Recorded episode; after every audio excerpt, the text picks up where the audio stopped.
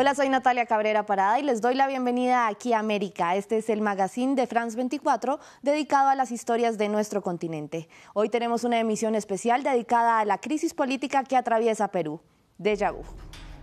Y es que el presidente Pedro Castillo logró completar un año en el poder, pero la incógnita es si logrará terminar su mandato de cinco años. Por lo pronto pasará a la historia como el primer jefe de Estado en ejercicio del Perú en ser investigado por la Fiscalía no solo con una pesquisa en su contra, sino con cinco. Unos primeros 365 días en los que quedó en evidencia su incapacidad de gobernar y de formar un gabinete, profundizando la inestabilidad en una nación que ya ha visto pasar por la casa de Pizarro a cinco mandatarios desde 2016. Empecemos. El 28 de julio Perú conmemora su independencia y como es tradición, en el marco de la celebración, el presidente debe entregar un balance de su gestión ante el Congreso. En esta fecha de 2021, Pedro Castillo se convirtió en el quinto presidente del país en cinco años. Y ahora, en 2022, acudió a esta cita con los legisladores y con los peruanos, con una antesala de protestas, abruptos cambios en el Ministerio del Interior y la apertura de investigaciones en su contra por parte de la Fiscalía que a su vez reflejan lo que ha sido su gobierno. El otro era profesor rural y líder sindical, evitó hacer una autocrítica y se concentró en destacar sus logros. Sin embargo, su incapacidad para formar un gabinete que ha quedado en evidencia con las 59 personas que ha nombrado y ha removido o se han retirado de los distintos ministerios y una constante pugna de poder con el Congreso a través de la amenaza de la destitución, que ha enfrentado y ha sobrevivido ya dos veces estas son la verdadera rendición de cuentas ante los peruanos. Castillo no ha logrado planes que marquen diferencia con sus antecesores y en vez de referirse al problema adjudicó todo a una persecución de la oposición. Escuchemos parte de sus palabras. Este primer año he recibido una bofetada en una mejilla de aquellos que no aceptaron perder legítimamente en las elecciones presidenciales con el voto consciente del pueblo peruano. Pero en este segundo año no voy a poner la otra mejilla, sino extenderle la mano para trabajar juntos en beneficio del pueblo. Revisemos ahora las investigaciones contra Castillo. Son cinco casos, uno de ellos suspendido. Se le acusó de presunto tráfico de influencias en ascenso de integrantes de las Fuerzas Armadas. También por los crímenes de organización criminal, presunto tráfico de influencias y colusión, por la adjudicación de contratos en el caso Puente Tarata también plagio y falsedad por el presunto plagio de su tesis doctoral. Delitos contra la administración pública en la compra de biodiesel, este es el caso Petro Perú, y el presunto delito de encubrimiento por los múltiples cambios en el Ministerio del Interior. Durante su discurso ante el Congreso el jueves, Castillo negó su responsabilidad. Porque a los medios empeñados en destabilizar el gobierno no les interesa difundir los logros solo se emiten mentiras y noticias falsas de Pedro Castillo. Solo se emiten esas cosas, acusado de corrupción sin ninguna prueba. Se van a cansar de buscar las pruebas porque no la van a encontrar. Y hay algunos legisladores que están pidiendo un tercer proceso de vacancia presidencial por las nuevas acusaciones. La Constitución peruana otorga inmunidad a los presidentes y no pueden ser procesados por la justicia durante su mandato de cinco años, pero sí pueden ser investigados. Vamos a Lima para hablar con Benji Espinosa. Él es el abogado del presidente del Perú, Pedro Castillo. Abogado, muchas gracias por acompañarnos en France 24. Natalia, un placer, muchas gracias. Le pregunto, tras los testimonios del exsecretario presidencial Bruno Pacheco y el exministro del Interior Mariano González, entre otras personas que señalan al presidente Castillo, la Comisión de Fiscalización ya recomendó acusarlo constitucionalmente. ¿Cuál es la defensa para las acusaciones de presunto encubrimiento, tráfico de influencia, organización criminal que pesan en contra del presidente? Esa recomendación de la Comisión de Fiscalización del Congreso viola y lesiona frontalmente la Constitución, que en el artículo 117 de nuestra Carta Política dice que el presidente únicamente puede ser acusado constitucionalmente por un solo delito, traición a la patria. No tráfico de influencia, supuesta organización criminal, ni ningún otro supuesto. Así que es una invitación que hace la Comisión de Fiscalización para que los congresistas que voten violen la Constitución. El presidente no puede ser sometido a una acusación constitucional por ningún otro caso que no sea traición a la patria durante su mandato. Abogado, ¿y qué va a hacer entonces usted si la fiscal general del Perú decide presentar al Congreso esta acusación constitucional en contra de Castillo y pedir a la justicia prisión preventiva en contra del mandatario? Es importante, Natalia, precisar que hace un tiempo, a raíz de una tutela de derechos, que es una acción judicial que presentamos en representación del presidente de la República, un juez supremo de investigación preparatoria ha establecido que al presidente de la República únicamente se le puede someter a una investigación preliminar, pero no a una investigación formalizada. Según la ley peruana, únicamente cabe la prisión preventiva en casos de investigaciones formalizadas, no así en investigaciones preliminares. Así que eso es jurídicamente imposible, porque ya hay una decisión del Poder Judicial en ese sentido.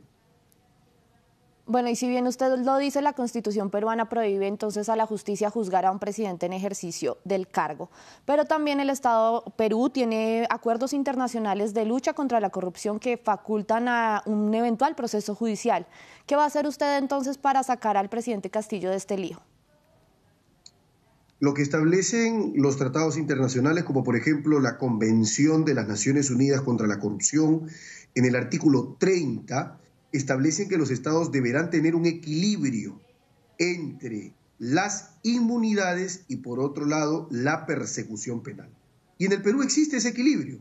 De ahí que el marco constitucional lo que establezca no es una impunidad del jefe de Estado.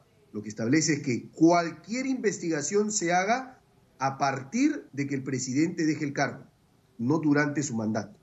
No es impunidad, eso es postergar la investigación y suspender los plazos de prescripción para que no se beneficie el procesado.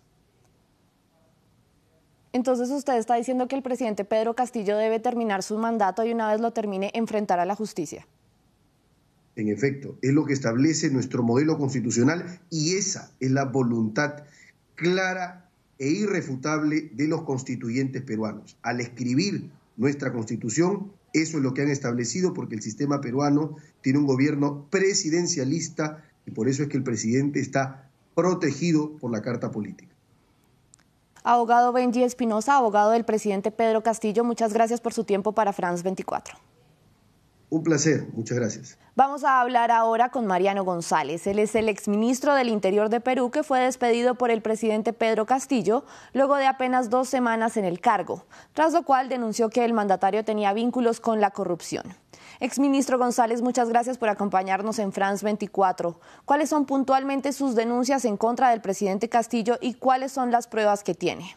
Eh, desde el momento en que yo acepté el cargo, eh, lo hice única y exclusivamente eh, por tratar de recuperar el sector interior, cuyo componente principal es la policía, que venía siendo maltratada por el Premier, es decir, por el ministro coordinador, ¿no? Aníbal Torres, y también indirectamente por todo el gobierno. Entonces, acepté el reto porque además veía que la gestión pública estaba siendo muy mal manejada en el gobierno y consideré que era posible demostrar que desde la izquierda también se puede hacer una buena gestión pública, una buena gestión administrativa, pero también se puede hacer política, respetando a los contrincantes políticos, respetando al Congreso que hace la función de control político, a la Contraloría, a los órganos jurisdiccionales como la Fiscalía y el Poder Judicial, y sobre todo respetando las libertades y respetando los medios de comunicación y la libertad de expresión de manera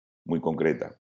Así empecé, pero también era consciente que podía encontrar, y como qué es lo que encontré, el otro camino, que era de verificar una actitud de favorecimiento o de proclividad al, encubrimiento, a la obstrucción a la justicia y, por ende, proclividad a, a apañar actos de corrupción.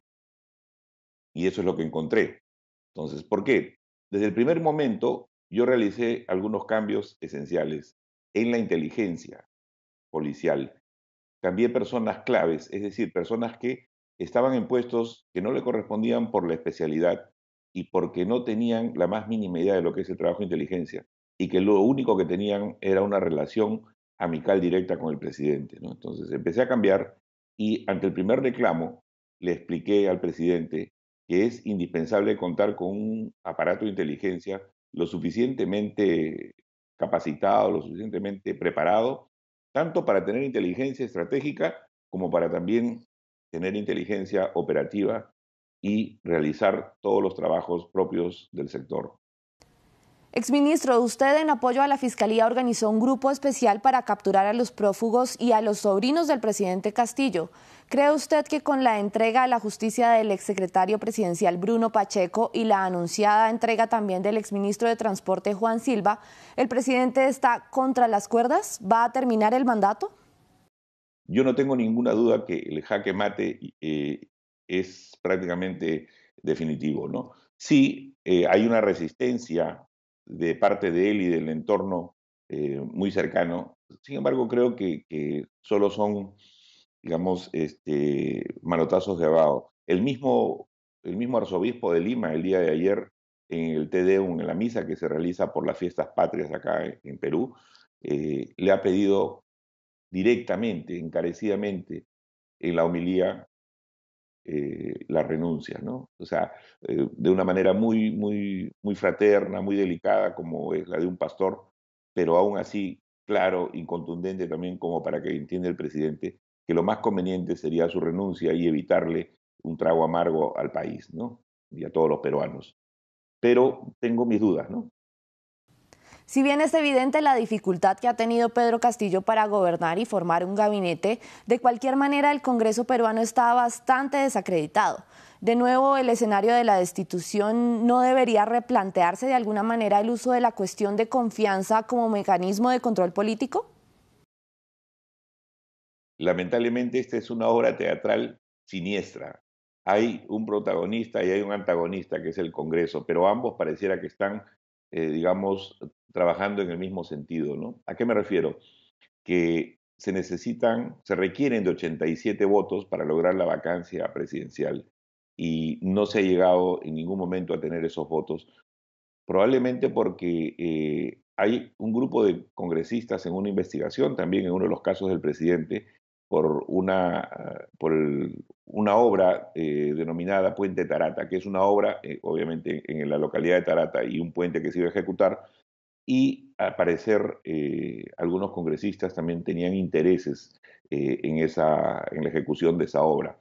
Y se denominó la presencia de estos congresistas, se les dijo los niños. ¿Por qué? Porque era el profesor y los niños, ¿no? Entonces, y se quedaron con ese apelativo y hoy hay cinco o seis congresistas investigados por ese caso. Sin embargo, las primeras pesquisas que se están haciendo eh, a partir de la entrega del señor Pacheco, eh, la Fiscalía tiene ahora una hipótesis ampliada sobre ya no la presencia de seis, sino doce. Y por otro lado, eh, ha trascendido que otro grupo de inteligencia estaría trabajando sobre la posibilidad inclusive de que sean muchísimos más. En otras palabras, tan responsable es el presidente y tan responsable termina siendo el Congreso porque está infestado también de congresistas que se han vendido, se han, se han, se han entregado a los intereses eh, oscuros del, entorno presidencial.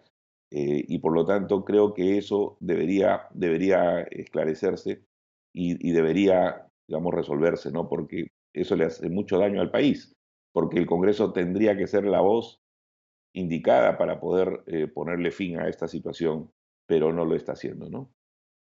Mariano González, él es el exministro del Interior del Perú. Gracias por acompañarnos en France 24. Muchas gracias. Gracias por acompañarme en esta emisión especial de Aquí América. En la producción estuvo Jennifer Guevara. Pueden ver esta emisión y las anteriores en nuestra página web france24.com. Por favor, envíenme sus comentarios en redes sociales a la dirección que ven en su pantalla. Y para más información de nuestro continente, sigan viendo France 24.